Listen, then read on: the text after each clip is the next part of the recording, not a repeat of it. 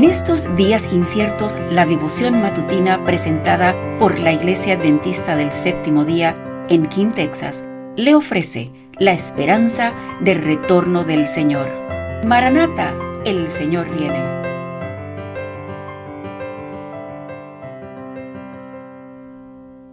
Muy buenos días, queridos hermanos. Les saluda Roxana Muñoz. Hoy es 3 de febrero y el matinal se titula El peso de mis pensamientos y mis actitudes. Encontramos nuestra lectura bíblica en Primera de Samuel 2, 3, que dice, El Dios de todo saber es Jehová, y a él toca el pesar las acciones. Vi a un ángel de pie con una balanza en la mano que pesaba los pensamientos y el interés del pueblo de Dios, especialmente de los jóvenes. En un platillo estaban los pensamientos e intereses que tendían hacia el cielo.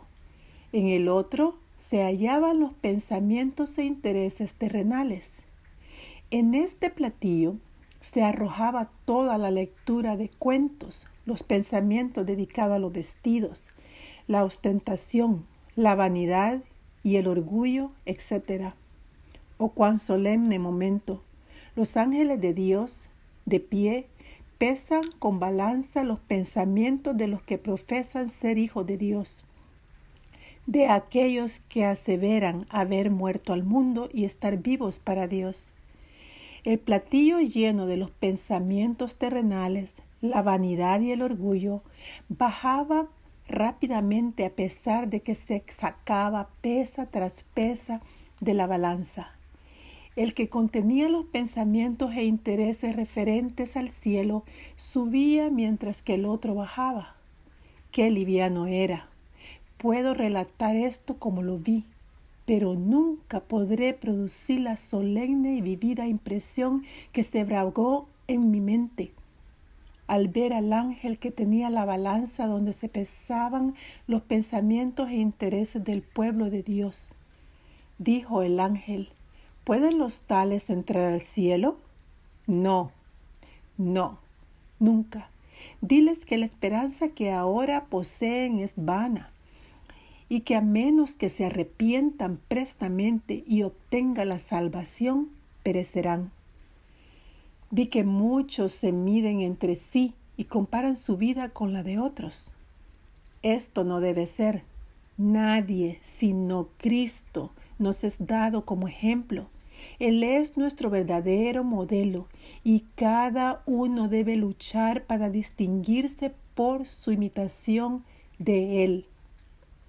Vi que algunos apenas saben lo que es la abnegación o el sacrificio, o lo que significa sufrir por causa de la verdad. Pero nadie entrará al cielo sin hacer un sacrificio. Debemos tener espíritu de abnegación y sacrificio.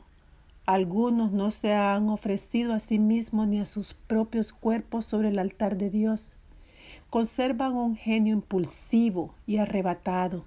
Satisfacen sus apetitos y atienden sus propios intereses sin tener en cuenta la causa de Dios.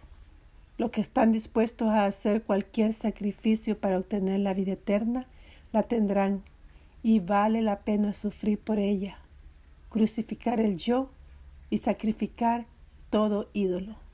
Joyas de los Testimonios, capítulo 1, 25 al 27.